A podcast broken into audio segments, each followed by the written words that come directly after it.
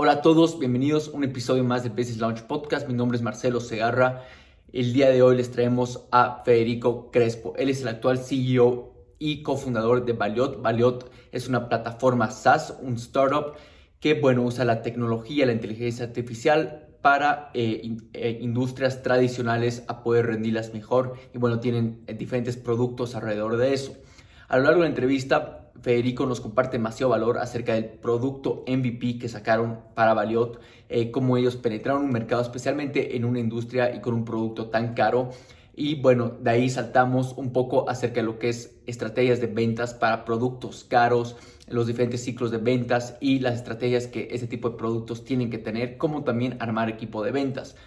De ahí igual compartimos y bueno, tanto mi experiencia como su experiencia a, lo que ha, sido formar una cultura de startup eh, de todo tamaño, ¿no? Y cómo eso va evolucionando.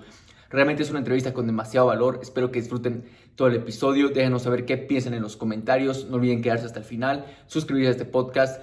Espero que disfruten de este episodio. Bienvenido a Business Launch Podcast, el lugar ideal para aprender de marketing, e-commerce, startups y emprendedurismo, todo con herramientas y experiencias reales, prácticas y sencillas. Aquí te comparto mis aprendizajes y conversaciones con expertos, emprendedores y fundadores de startups que están impactando Latinoamérica. Yo soy Marcelo Segarra, un emprendedor aficionado por el aprendizaje constante y progresivo, y quiero darte la bienvenida a esta comunidad de cambio, inspiración e impacto. Bienvenido.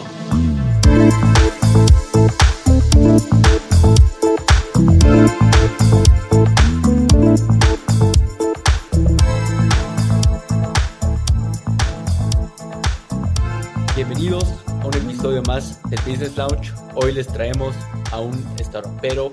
Su nombre es Federico Crespo. ¿Qué tal? ¿Cómo estás, Federico? ¿Cómo te encuentras el día de hoy? Hola, Marcelo. Muy bien, gracias. Gracias por invitarme. Hola a todos. Eh, más bien, gracias a ti, Federico, por, por bueno, compartir con nosotros. La verdad que ya nada emocionado de, tenerte acá en el, en el programa, eh, realmente por, por todo lo que están logrando con, con Valiot. Y bueno, eh, quisiera un poco que nos pongas tú en contexto, tanto a nosotros y a la audiencia, acerca de, uno, de quién eres, qué es lo que haces y de cómo te picó este bicho emprendedor, ¿no? claro. Este, bueno, pues como dijiste, yo soy Federico Crespo, yo soy de Monterrey, Nuevo León, en México, y toda mi vida he estado cerquita de la manufactura. Eh, todos los veranos, desde que tengo uso de memoria de niño, trabajé en, la fábrica, en una fábrica, este, y me gusta mucho. Este, siempre me ha gustado el tema, me apasiona la tecnología, entonces, digamos, Valiot, fundo Valiot hace algún par de años. Este, y es como la mezcla entre dos puntos importantes de mi vida, que es la manufactura y la tecnología. Y básicamente lo que estamos haciendo es tratando de, llevar este, elementos de tecnologías digitales de punta a un sector poco atendido, que se me hace muy curioso que sea poco atendido, porque justo eh, si quitas el Internet es la industria más grande del mundo y lo lleva haciendo durante 200 años. Entonces, claro. estamos atendiendo un mercado poco, poco atendido, pero que a su vez es inmenso. Este, Valiot es una, es un par, tenemos un par de productos basados en inteligencia artificial. Uno está muy enfocado a optimizar las, decisiones del proceso productivo como tal, digamos, en el piso de la manufactura. En plan, eh, los set points, eh, digamos, se tienen que hacer una serie de decisiones humanas a, a lo largo de un proceso productivo.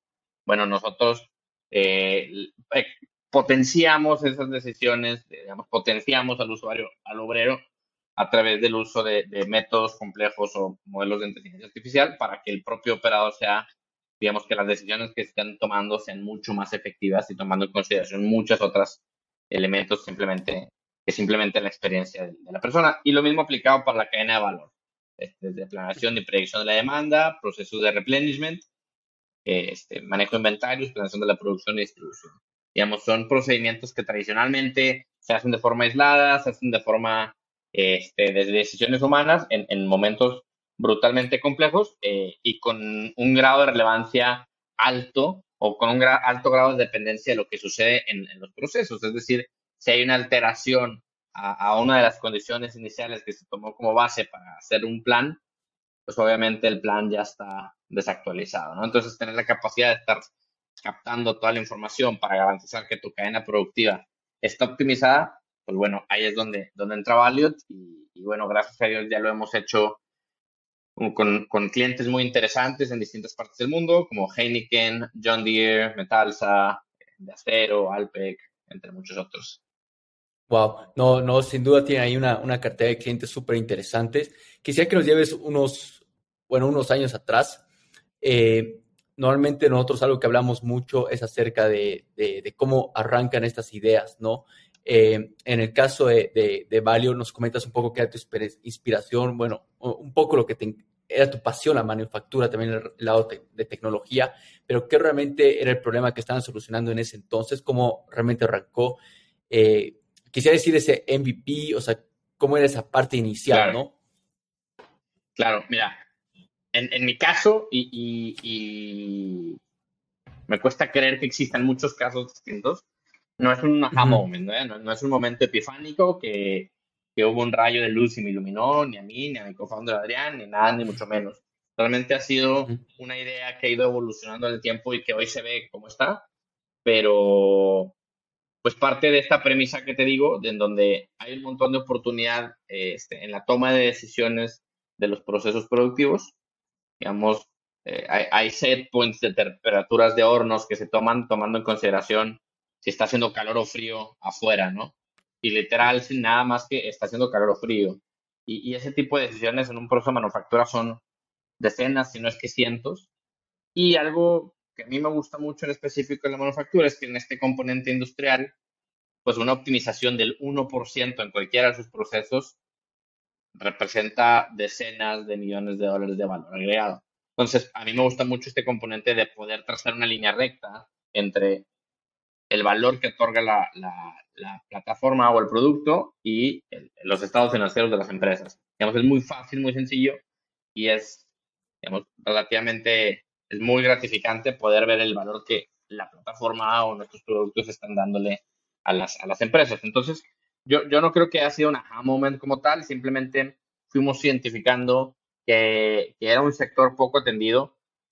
Este, en otros endeavors que por ahí tuve, este, nos tocó atender en, distintas industrias, una de ellas la manufactura, y ahí fue donde dije, ¿sabes qué? La manufactura tiene un, componente tanto de falta de tecnología, si tú te paras en un proceso manufacturero en prácticamente cualquier parte del mundo, te vas a dar cuenta que la tecnología de ahí es muy anticuada, la HMI es horrible, este, hay demasiadas hojas de papel, de papel dando vueltas, planeaciones que se hacen con hojas de papel y pluma, en el mejor de los casos con los Exceles, la gente se comunica a través de un walkie-talkie, si es que se comunica. Entonces, nos empezamos a dar cuenta que había como este componente de falta de comunicación, falta de optimización y, falta de tecnología, digamos, moderna, cuando en el, en el, año en el que estamos, pues ya tenemos a industrias como la financiera, como el retail, como la educación, como el health tech, en donde el, el grado de, de, desarrollo tecnológico es tan avanzado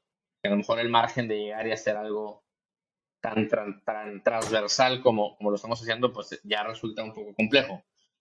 La manufactura no. Entonces, digamos, fue una serie de, hallazgos que fueron sucediendo y que fueron formando la idea. Este, claro, más allá que, un día me levanté o, de la, o lo que fuera, ¿no?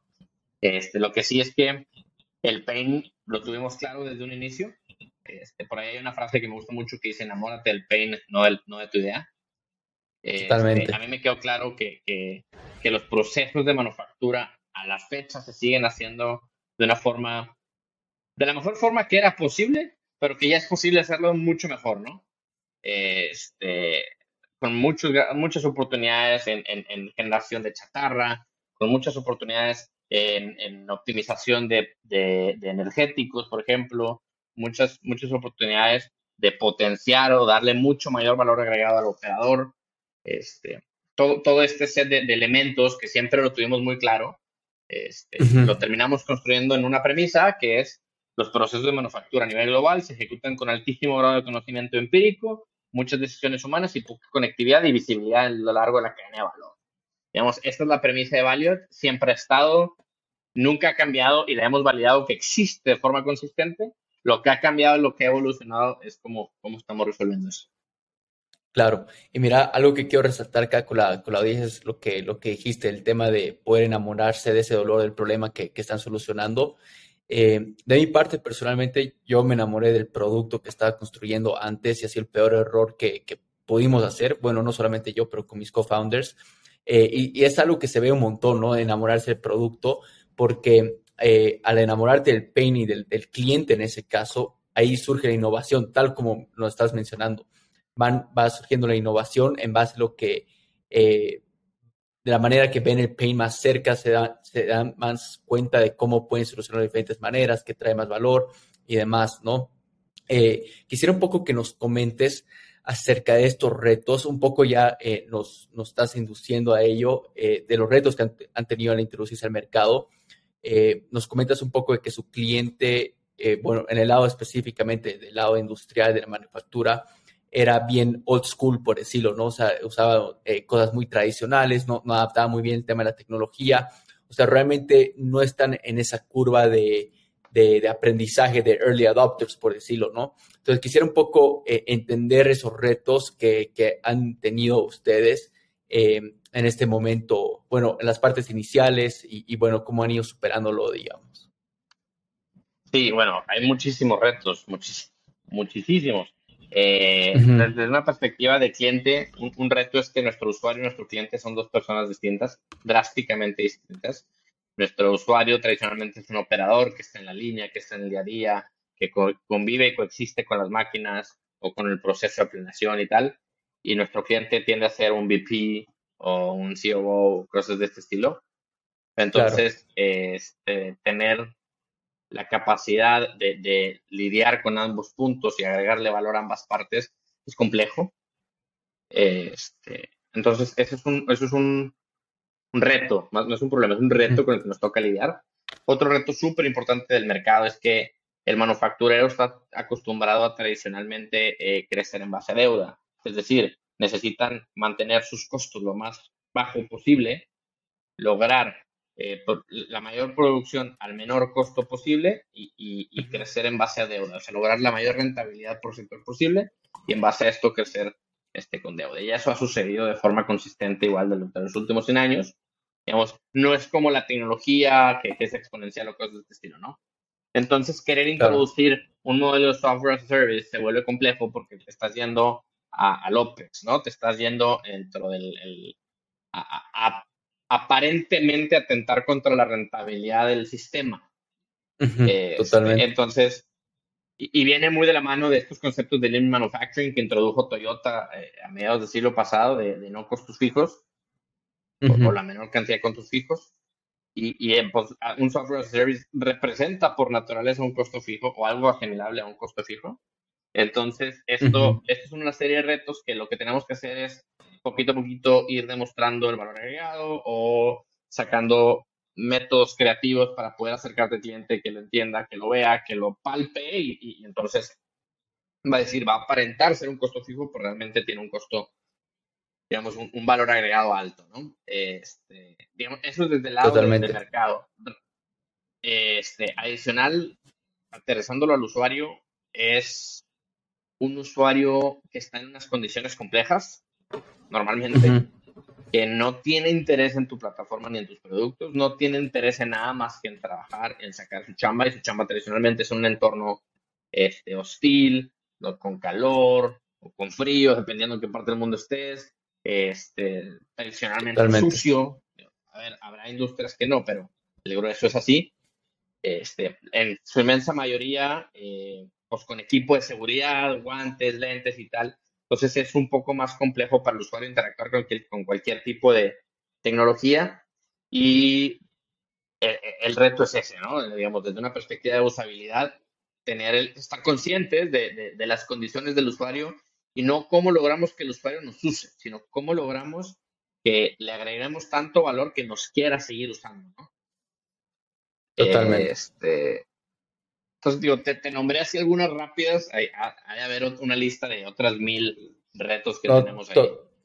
No, y, y, y, de hecho me, me, imaginaba que era un poco de eso. Quisiera un poco entrar específicamente al, al lado que me imagino que, que, era lo que tú más hacías, ¿no? El lado de, de, ventas, específicamente hablando de ventas eh, high ticket.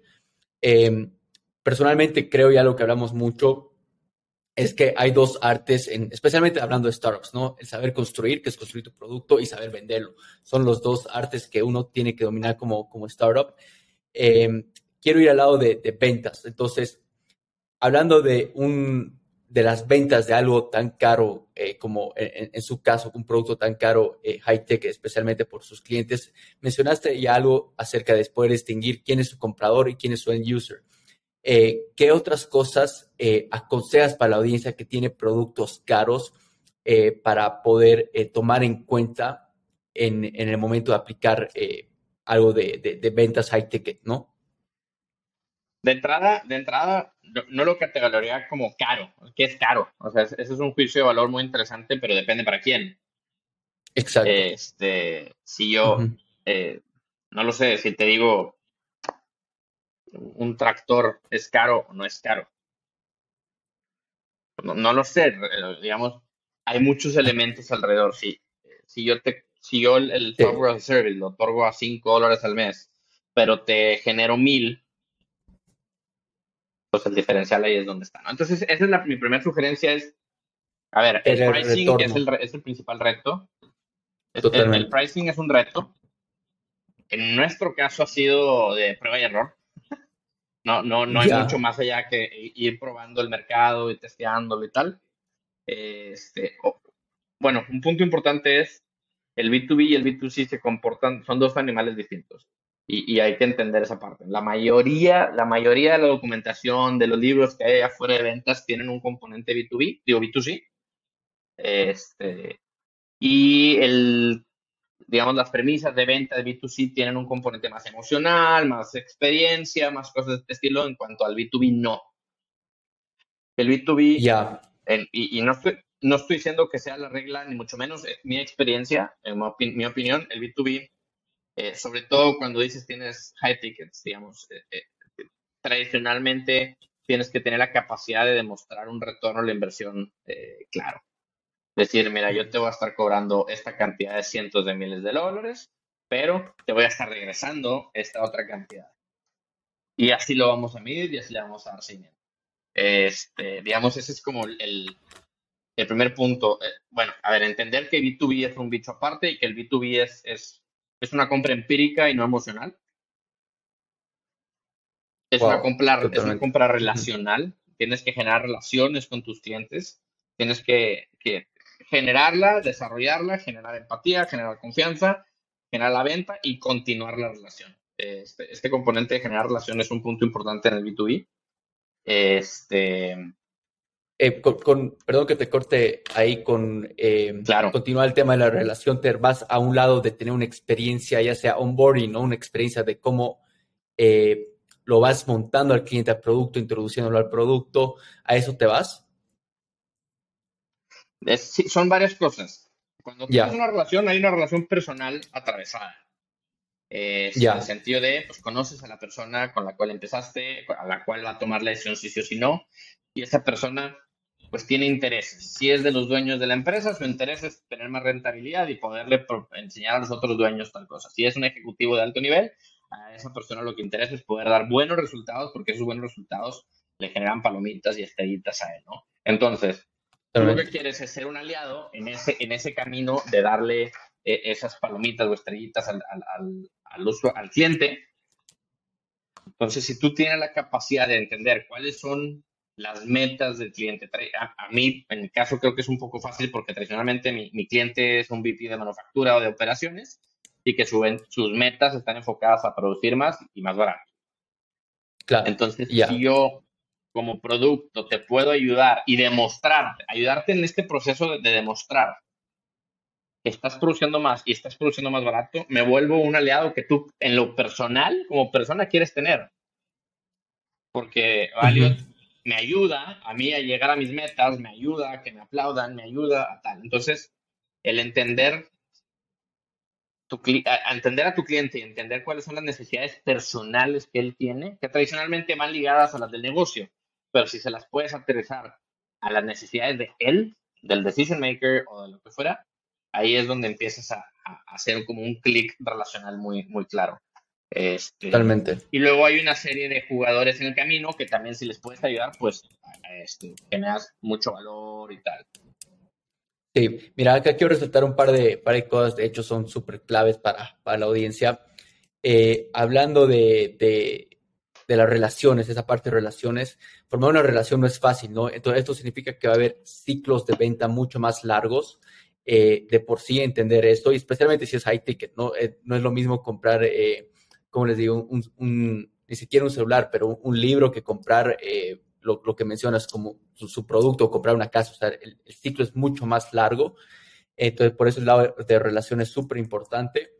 Y lo que has mencionado de saber los objetivos que quieren cumplir cada uno de esos usuarios, digamos, el, el buyer que quiere retorno, el, el product manager o el, o el, ingeniero de, en, en, ese caso, el, ingeniero de producción en, como su cliente, tiene igual otros diferentes objetivos. De hecho, eh, entender estas dos cosas es que nos van a ayudar a poder formar una mejor estrategia. Eh, específicamente ahora hablando de lo que es formar un equipo de ventas, creo que es algo que, que no muchos hablan, creo que es un reto súper grande que está ahí afuera. Quisiera un poco que nos comentes eh, acerca de, de, este paso, porque una cosa es dar, tener esos, esos founder sales, ¿no? esas, esas ventas como, como uno de los fundadores, sientes ese producto, entiendes muy bien el problema, o sea, lo puedes comunicar mucho mejor, pero cuando inicia un equipo de ventas, eh, es realmente otro, otro bicho, tal como lo, lo, lo, mencionabas en el lado de B2B. Quisiera un poco entenderlo, cómo lo haces tú, eh, esos retos que has asumido al, al, poder formar un equipo de ventas, igual cuál es tu approach para reclutar correctamente, eh, evaluarlos y todo eso, ¿no? Claro. Eh, primero, lo que dijiste es importantísimo. El, el founder-led sales es, en las etapas tempranas, es de lo más importante. El, el o los founders vendan porque escuchas al cliente, escuchas las necesidades, escuchas el dolor, escuchas qué palabras usa, cómo atenderlo, etcétera, ¿no? Este, entonces, el primer punto es precisamente que vendan. Digamos, hay gente que le puede tener miedo a salir, no sabes cuántos, cuántos founders me, me, han mostrado un producto y me han mostrado tal, y le digo, ¿cuántos vendidos? Y me dicen, nada, estoy buscando un vendedor. digo, no, güey, tú tienes que ser el vendedor, tú tienes que ser el que el primer vendedor. hacer las primeras uh -huh. ventas. Totalmente. Porque si no, no vas a entender el mercado. La única, la única forma, podrás tener datos, podrás tener todo lo que tú quieras, pero la única forma en donde verdaderamente entiendes el mercado es salir a él, ir, hablar con él, este, escucharlo, hacerle preguntas, etcétera, etcétera, ¿no? Totalmente. Este, algo que a mí se me hizo de, de, alto valor agregado y lo he validado varias veces es tus early sales, búscate que sea alguien importante. En nuestro caso, uh -huh. por ejemplo, Heineken fue una de nuestras primeras ventas. Y pues no es una yeah. empresa pequeña, es, no, no, es un uh -huh. caso sencillo. Entonces, tener la capacidad de, de encontrar así a, a, un big boss y, y, y atacarlo y, y, lograr hacer esa venta, además te genera mucha credibilidad en el camino, ¿no? Te da marketing uh -huh. dólares. Claro. O sea, lo que dejes de ganar por cobrarle caro, te lo vas a ganar en cobrarle a otros. Entonces, ese es un claro. tip que a mí me ha funcionado mucho. Y en cuanto a, a la estrategia de, de, armar equipos de venta, pues realmente eh, son, digamos, eh, cada caso es un mundo. En nuestro caso, tenemos muy claro cómo se genera desde leads, oportunidades y cierre de venta. Este, tenemos a, a, gente especializada en generar leads y es, se, tiene que ser lo más creativo posible para encontrar los leads, porque también tenemos muy claro cuál es el target. Este, no, no es un target digamos, infinito, el uh -huh. tipo de empresas uh -huh. al que vamos, porque tienen que tener una venta mínima tal, este, ciertos componentes de automatización, etcétera. Entonces, tenemos un, este, muchos esfuerzos de generación de leads eh, en distintos países, con la intención de, de generar mucho volumen uh -huh. ahí. A partir de ahí entra como este componente de sales engineering, en donde, un, y, y esto es como medio premisa cultural, nosotros no implementamos, sino vemos y si no tenemos claro nosotros qué valor agregamos, ¿no? No, no, no implementamos por implementar, sino implementamos porque genuinamente le estamos agregando valor al cliente. Este, entonces tenemos un, un, una, digamos, esta especie de, de Sales Engineering Team en donde ellos lo que están viendo precisamente es esto. Tenemos ahí, hemos desarrollado conforme vamos avanzando una serie de métodos. Uno le llamamos un High Level Analysis, en donde en menos de 24 horas te puedo decir cuál es la oportunidad total de tu, de tu proceso, de tu, de tu planta, lo que fuere y, y, luego ya después de esto empiezas a las etapas de cierre. Este, ¿Qué tan rápido o qué tan lento puede ser? Pues hay un montón de, de factores. Eh, el, la industria es compleja, no está acostumbrada a este componente de software as a service, entonces dependerás un montón si el background de los decision makers tiene algún background adicional al de manufactura, este, cosas de este estilo, pero y sobre, y, sobre todo la parte legal, este, ese es otro tema que puede parecer que está como desapercibida, pero es importante tenerla muy bien cuidada.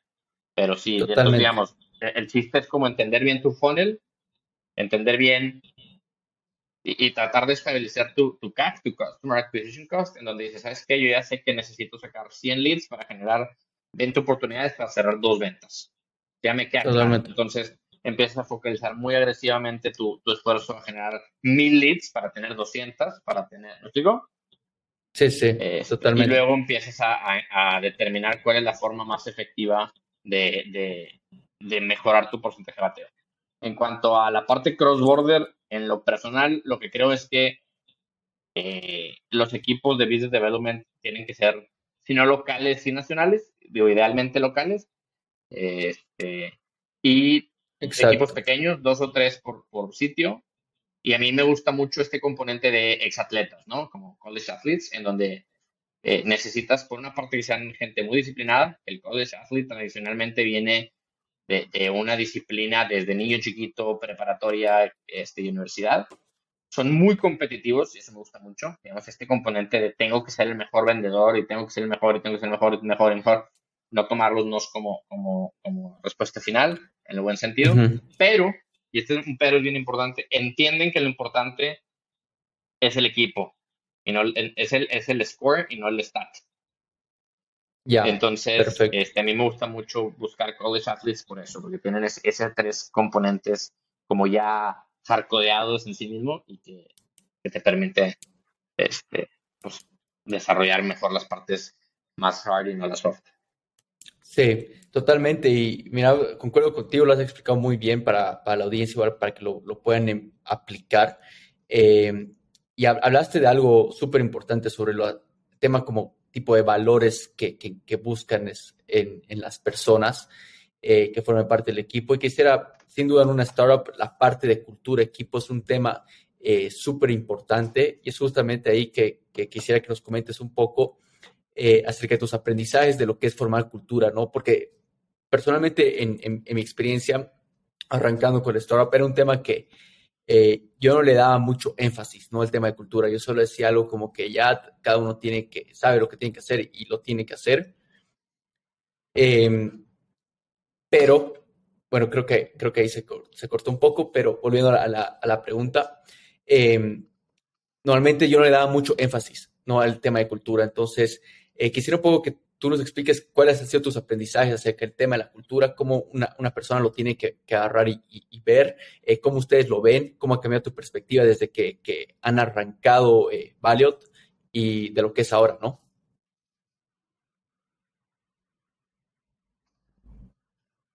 Claro, este, ¿me escuchas bien? Sí, sí, te escucho. Perfecto. Sí, mira, eh, ha sido un journey también como esta parte cultural. A mí me encanta ese tema. Soy un apasionado del, digamos, del estudio de la relevancia y el impacto de una cultura organizacional versus el performance de la organización. Este, estoy convencido de que no hay culturas buenas y malas, nada más hay culturas que son de cierta forma y encajan o no con las personas, pero también estoy convencido de que las culturas o las formas o se forman. No, no, existe la no cultura, ¿no? Entonces, y hay un libro que, que, se me hace muy interesante, que se llama What You Do Is Who You Are. Es de, es de Ben Horowitz. Ben Horowitz, sí. Este, y, y básicamente, sí, es muy bueno. Este, y, dentro de las muchas cosas que te dice es, y, y, medio lo relaciono con lo que me ha pasado a mí. Eh, al principio tú piensas que la cultura es chéves en la oficina, piensas que la cultura es t-shirts, piensas que la cultura es stickers y tal, ¿no? Pero conforme vas creciendo, te das cuenta que la cultura es algo como mucho más profundo y mucho más complejo, en donde sí está muy bien el, el, el, el, como el statement cultural de no somos corporate, aquí hacemos las cosas distintas, etcétera, etcétera, y no tengo ningún problema con eso, pero el, la cultura se va hasta cómo es el performing de, de la gente, la cultura se va a cómo reaccionan ante adversidades, la cultura se va a cómo dan, si es que dan feedback, ideas, este, digamos, el equipo, cómo es, qué tan bien o qué tan mal recibe feedback, qué tan bien o qué tan mal recibe ideas, qué también puede pivotear, experimentar, este, ser averso o ser súper agresivos. digamos, toda esta serie de cosas son, son como statements que van, o, son elementos que van sucediendo, no porque pongas en la pared un, un let's get shit done, la gente va a get shit done. Lo hace. ¿Cómo lo va a empezar a hacer? Y, y, la, la, cultura es, es, una mezcla de arriba para abajo, pero también de abajo para arriba, en donde la gente va a ver cómo está reaccionando los liderazgos, los managers, los, top engineers y cosas de este estilo, cómo se relaciona el top engineer con el manager, cosas de este estilo y, y, esa es una forma en cómo va a estar sucediendo. Y luego la otra, la que te digo que de abajo para arriba es escuchar mucho las voces de la gente, este, pues te va a permitir generar una cultura de en esta empresa se escucha o no se escucha, se avanza o no se avanza, dónde ponen énfasis, dónde no. Entonces, este, la parte cultural es como qué cosa haces todos los días que consistentemente estás haciendo. A, mí, a mí en lo personal este, me gusta consistentemente recalcar que, el estándar es global y que necesitamos ser la mejor empresa de este mundo y, y, comprobarles y estarle consistentemente atendiendo esto. Y esto se ha permeado hoy si tú ves la calidad del código, la calidad del producto, la calidad de los clientes, la calidad de la documentación, etcétera, de los casos de negocio y tal, vas a darte cuenta que son calidades globales. Este, y esto nos permite entrar este, a, competir por cuentas globales como pues, un John Deere, un Johnson Control y cosas de este estilo, ¿no? Entonces, Totalmente. como haciendo un wrap-up del mensaje, eh, por una parte está como la parte cool, que sí, qué chido que, que quieras traer gorra, t-shirt de colores y tal, no lo dejes de hacer si eso es lo que verdaderamente crees. Este, digamos, está hacia adentro la, parte organizacional, en donde dices, a ver, aquí no hay, no hay vacaciones, o más bien, no hay número de vacaciones, te las puedes tomar infinitas, no hay horario, no hay cosas de este estilo, este, que es como lo más tradicional que la gente asume como, como un cultural statement, pero también el cómo funciona el día a día es el que verdaderamente va a ir dictando este cultural statement. Y si dices, aquí hay vacaciones ilimitadas, pero nadie se toma las vacaciones, pues no te sirven de nada esas vacaciones ilimitadas porque nadie se las está tomando. ¿Me explico? Claro, si dices, totalmente. Aquí no hay horario, pero todo el mundo va de 9 de la mañana a 11 de la noche, pues implícitamente hay horario. Entonces, eso de no hay horario verdaderamente no está funcionando. Entonces, no, no, la cultura no es una serie de statements, sino es lo que realmente sucede en el día a día este, los mensajes que se dan, cómo se reacciona y, eso es lo que termina formando la cultura. Y una cultura formada es bien difícil de, reformar. De lograrlo. totalmente. Sí, eso quiero igual resaltar acá un, poco, hacerle eco para la, para la audiencia. Eh, de hecho, lo más difícil de, formar, especialmente, bueno, si ya, ya están emprendiendo y hay un equipo, ya, en realidad ya está formada, ¿no? Eh, algo que me sirvió mucho a, a, mí en ese caso, porque cuando me di cuenta igual del tema de cómo está la cultura, sí estaba un, se podría decir que un, un, desastre, ¿no? En, en, cuestión de cómo están haciendo las cosas. Eh, reformar esa idea era totalmente un reto y en eso mismo, eh, de mi parte, a Rey tuve que involucrar a, las mejores personas, ¿no? Y decirles qué es lo que ellos quieren formar, ¿no? O sea, qué lo que, y sacar los mejores elementos de cada uno no sé si eso es algo que resuena contigo, eh, algo que igual lo, aconsejas en esa manera. Sí, y otra, otra, vez, yo no pondría como juicios de valor de culturas, porque, por ejemplo, Facebook al principio su cultura es go fast and break things. no, no era calidad de código, era go fast and break things. Este, y era como este statement. De hecho, una de las cosas que te dice Ben Horowitz en el libro es, cuando tiene la capacidad de poner un statement que suene hasta contraintuitivo, va a hacer que el, stickiness sea mayor. Este, y eso va a permear como más profundamente en, en las cabezas de la gente. Pero, then again, no, no, no le pondría juicios de valor como tal. Y más que, más que qué tan buenos o qué tan malos es la gente, es verdaderamente, si tú tienes clara la cultura que quieres, es que yo quiero una cultura super high performance, este, super alta calidad, este, y ya tienes tu cultura imaginada en tu cabeza, pues vas a contratar pensando, oye, este tipo va a hacer fit con esa cultura o no.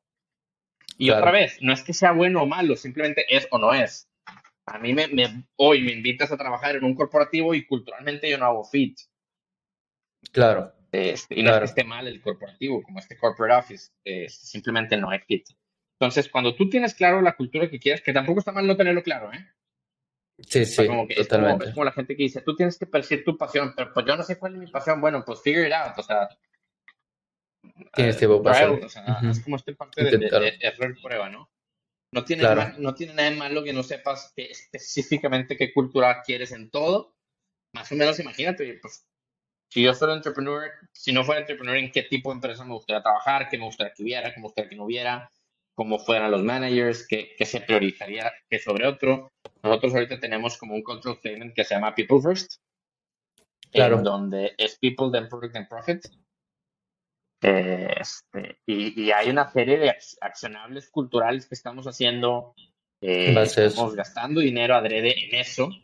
Este, yo tengo one-on-ones con todo el equipo al menos una vez al mes y, es algo que, no tiene mucho, lo, llevo un poquito haciendo eso, pero, pero es el tipo de statements que dices, bueno, es lo que queremos, es lo que me imagino y listo. Y, y la cultura va a evolucionar. La cultura del día 1 y del año 5 no va a ser idéntica va a evolucionar, pero pues tienes que estar consciente que evoluciona hacia donde tú quieres que evolucione. Totalmente.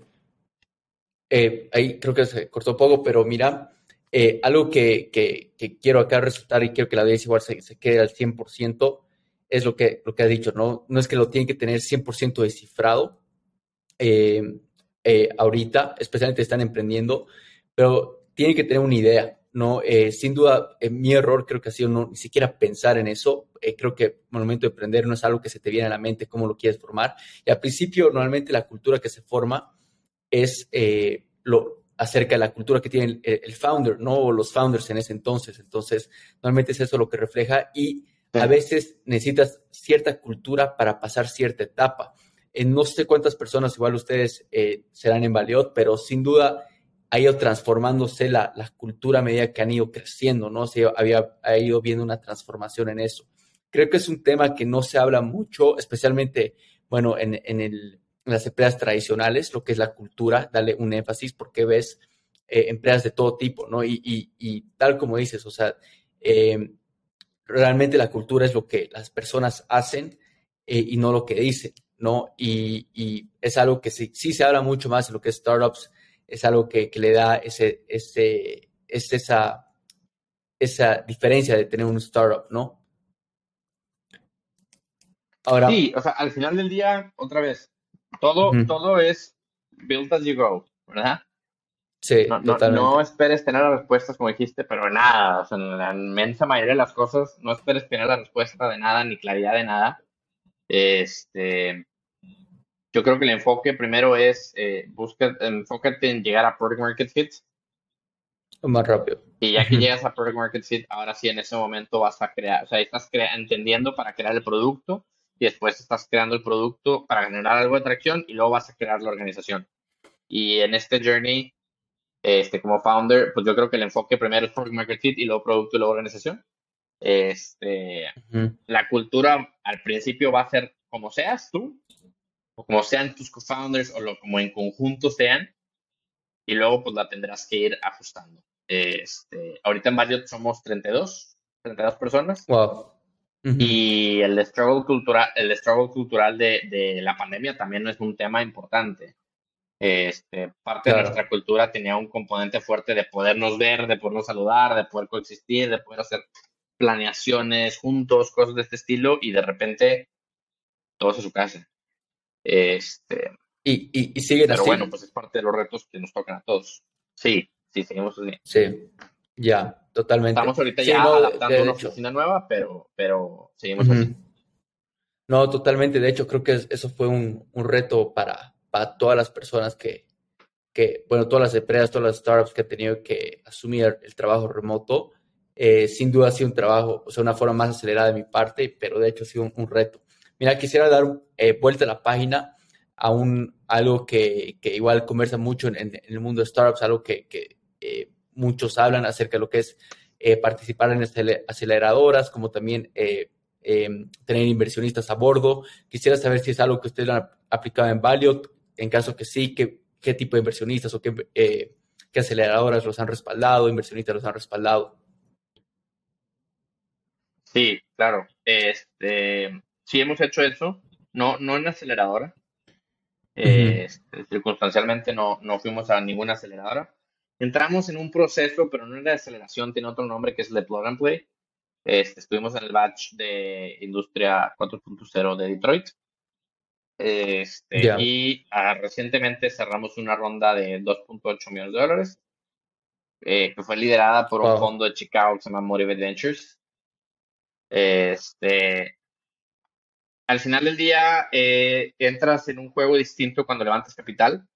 Este, el juego ahora se llama como tracción lo más acelerada posible y, vas a hacer todo lo que sea necesario para mover la tracción, ¿no? Este, todo entra ahora a una escala mucho mayor, rompes una serie de mindsets, cuando no tienes capital, pues estás, estás cuidando que tu cash flow y tu, y tu burn rate al menos se meten para, para no perder dinero. Este, pero cuando te entran cantidades interesantes de capital, el nombre del juego cambia y, tienes que tener la capacidad de, romper esos paradigmas mentales en donde ya no necesitas netear el cash flow, sino lo que necesitas es mover este indicador en específico. Este, y el es un reto transmitir eso al, equipo.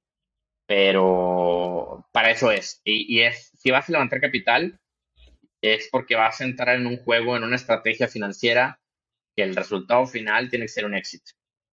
Si tú estás casado y no quieres vender tu empresa, no, nunca quieres tener nada con tu empresa, ni, hacerla pública, ni nada, no, no, levantas capital, porque el objetivo del inversionista, pues precisamente es tener algún tipo de éxito, ¿no?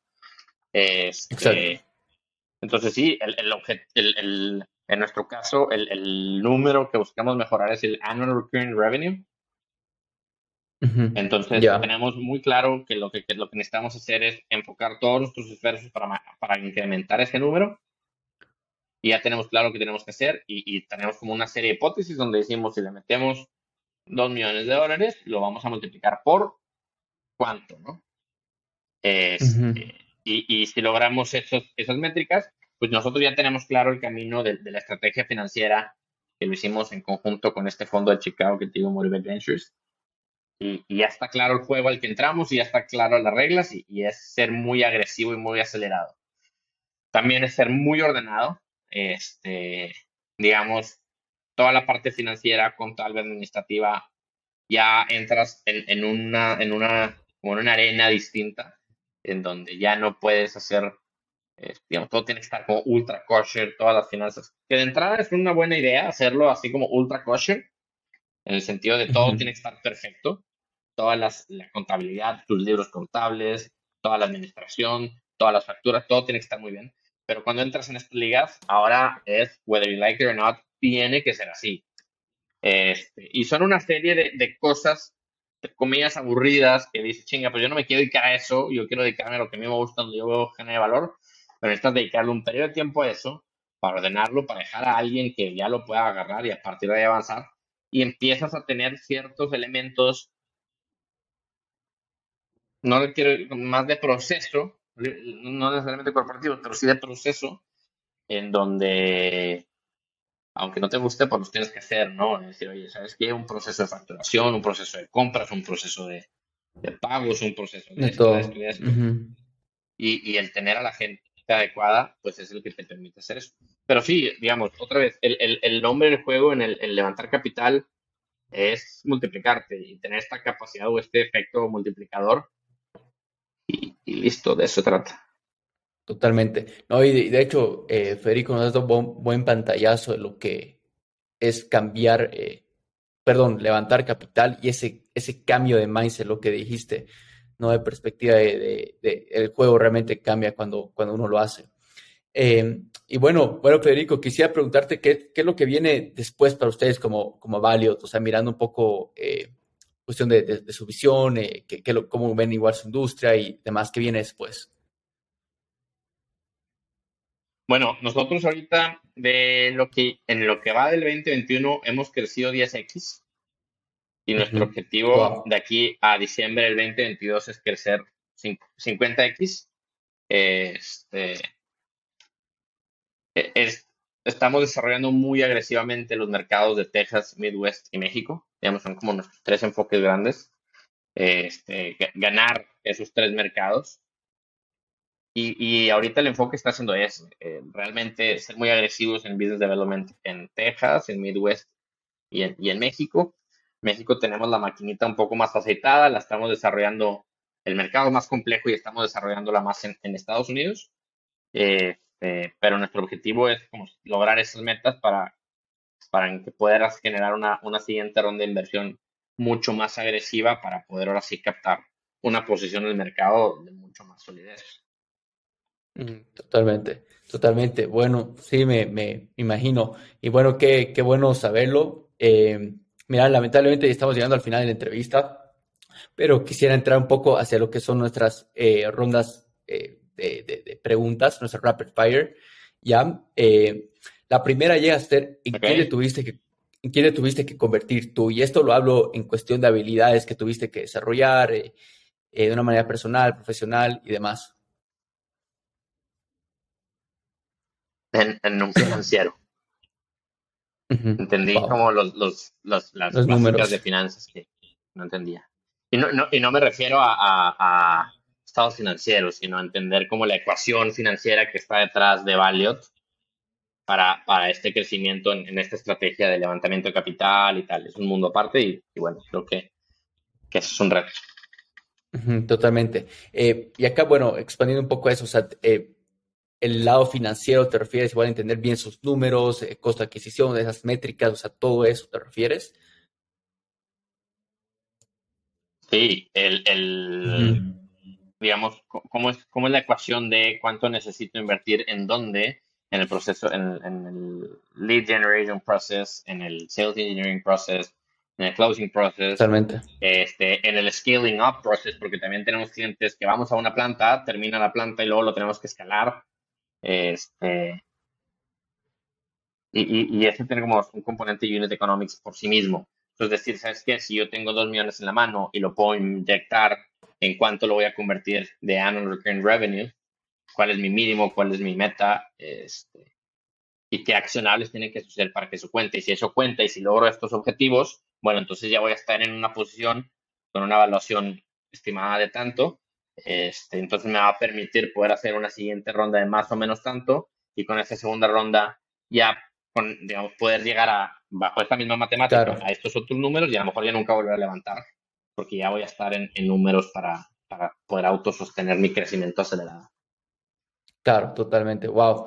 Eh, no, sin duda eh, es, es, una habilidad, es algo que, que requiere un, un, mindset tremendo de cambio. Eh, la segunda pregunta llega a ser, ¿cómo cuidas tú tu salud mental? Es, un tema muy controversial. me considero una persona con, una, con un mental toughness muy, muy grande. Este, yo soy el más chico de mi familia, mi hermano más chico me lleva nueve años, entonces yo soy un millennial, pero que nació y vivió en una casa Gen X. Este, entonces creo que eso en, en gran medida me ha ayudado. Este, el, proceso emprendedor es un proceso como de roller coaster emocional súper fuerte, pero jamás me he sentido, a ver, nunca he ido a un psicólogo, nunca, nunca he sentido esta presión de burnout, de decir, ya no puedo, nunca he sentido nada por el estilo. Este, Me apasiona el tema de, de, como este componente de neurociencia y, y, psicología detrás de. Me encanta, por ejemplo, soy fanático, mira, de Tom Brady, soy fanático Claro. de, de Cristiano Ronaldo, de Michael Jordan, este, como de esta gente que, que cuando haces un, double clic en ellos como personas, te das cuenta que tienen un mental toughness distinto y que esa capacidad de, de, de, de no romperse, de no, al contrario, de fortalecerse conforme las situaciones se ponen más complejas, este, es la que me ha ayudado. Yo de chiquito, hoy lo platicaba con alguien del equipo, yo de chiquito cuando yo, yo jugaba fútbol, soccer, y cuando me tocaba tirar un penal decisivo, jamás me ponía nervioso, jamás en mi vida.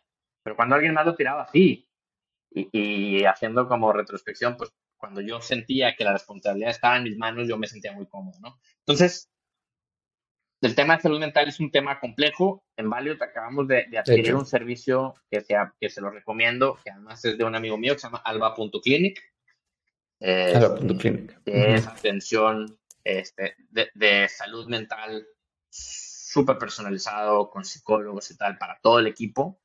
Este, e- entiendo como ese componente relevante y ese componente de altísimo grado este, de importancia de, de la gente, de todos. En lo personal, me considero una persona que, que gracias a, a- a Dios eh, he nacido y me he forjado con un alto componente de mental toughness en, en cuanto a la parte así como muy profesional y tal. Entonces, me gusta más trabajar más que mi salud mental y mental toughness. Totalmente. No, sin duda es un componente súper importante como, como startup y, y también como emprendedor, ¿no? Eh, igual como, como equipo. Eh, acá nos vamos con la, con la tercera pregunta. Con la tercera pregunta que llega a ser, ¿cuál fue tu mejor inversión? Y esto no me voy, o sea, me voy en cuestión de ya sea un curso, eh, un libro y demás, ¿no? Bitcoin. Ah, ¿cierto? Este, no, el equipo, definitivamente el equipo. Este, todo lo que puedas hacer por, por tener al mejor equipo posible, en las mejores condiciones posibles, este, que crezcan lo más posible, eh, creo que es, es la- la- definitivamente la mejor inversión. Eh, Sí, Hay equipos distintos, hay equipos que lo que necesitan es ah, no, este, cursos, meetups, lo que sea, que, que seas sponsor en meetups, cosas de este estilo. Yo creo que, que la mejor inversión es cuando tienes los, los ojos abiertos y los, y los, los ojos abiertos y los oídos atentos a que, a que le puedas tú proporcionar a tu equipo las herramientas y todo lo que sea necesario para que se desarrolle mejor, ¿no? Totalmente. Eso estoy eh, sumamente de acuerdo contigo. Eh, muy pocas personas le, le ven ese valor de invertir en el equipo. Y hay una frase en inglés que dice build a machine that builds the machine, ¿no? O sea, de, de poder construir ese mejor equipo que se va a construir luego igual el- la máquina que hace tu, tu, tu empresa en ese rato. Eh, acá nos vamos con, con la, la siguiente pregunta que llega a ser, ¿cuál es el peor consejo que recibiste? Uf, el peor consejo que he recibido. Qué buena pregunta. En lo profesional, supongo. En todo, en todo, en todo sentido.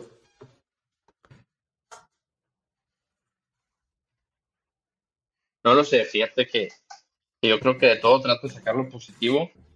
Eh, todos los consejos los pruebo y si funcionan lo valido y si no lo, lo rechazo y no pasa nada. Este, mm, te voy a platicar el mejor, güey, ni modo, no se me ocurre el peor. Este, No, pero el mejor, a- este, a mí una vez alguien me dijo, como estaba entrando a una junta de consejo, de un consejo que me invitaron y estaban como un montón de CEOs y dueños de empresas grandes. Y me dijeron, Federico, allá adentro no le hablas a nadie de usted. Este, todos son consejeros, tú eres consejero, trátalos de igual y te van a tratar de igual. Vas a generar relaciones. Este, y dicho y hecho, este, el, entrar y no achicarme me ayudó mucho. Estoy pensando así algún consejo que me hayan dado como malo. No, a ver, no, creo que, creo que no. A ver, podrá haber gente que te dice, llévatela despacito y, y analiza mejor esto, pero cuando tú tienes muy claro lo que quieres, entiendes que la gente que te está dando esos consejos te lo está dando en la mejor de las intenciones, no quiere molestarte ni fregarte ni nada, este, simplemente pues no los tomas y ya, los dejas pasar, no, no le dedicas memoria rama a guardarlos. Sí, no, totalmente, totalmente. Y creo que de eso, eh, como, como fundador, muchos han debido recibir, ¿no? De tomarlo más despacio, eh, no trabajar tanto, ese tipo de consejos. Eh, acá nos vamos con la siguiente A que ver, llega a a- ser... el- el- vete a trabajar, Sí. vete, vete a trabajar en un corporativo, cosas de este estilo, pero pues nomás no las tomas y ya. Sí, totalmente.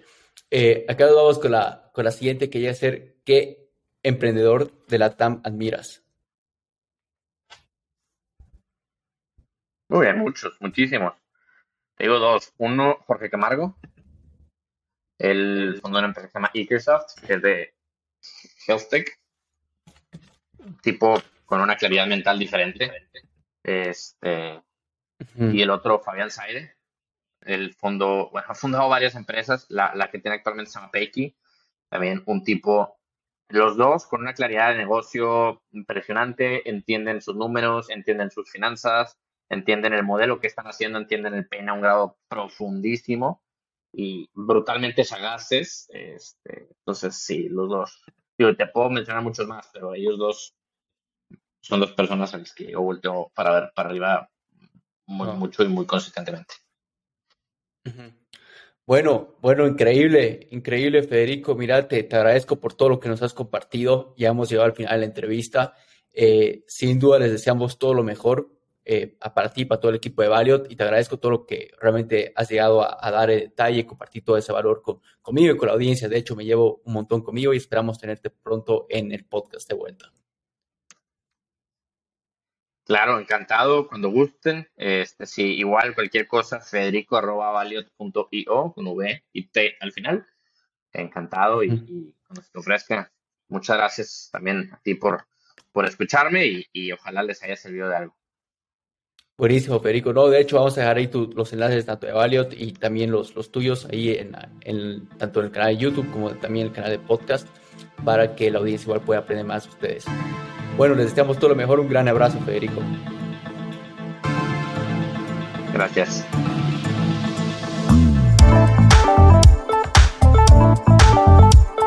Gracias por escuchar este episodio. Si te gustó nuestro contenido y sacaste valor, regálanos una reseña, una calificación y suscríbete a nuestro podcast y nuestro canal de YouTube. Esto nos permitirá traer a los mejores expertos y disertantes de la TAM, como también llegar a más personas con ganas de llevar su vida al siguiente nivel como tú. Ayúdanos a formar una comunidad de gran impacto. Y si estás buscando aprender, emprender y expandir tus conocimientos, aquí te dejo dos formas gratuitas de cómo hacerlo. 1. Únete a nuestra comunidad de Lapreneurs en Facebook. 2. Síguenos en Facebook e Instagram y todas nuestras redes sociales como Business Launch Podcast.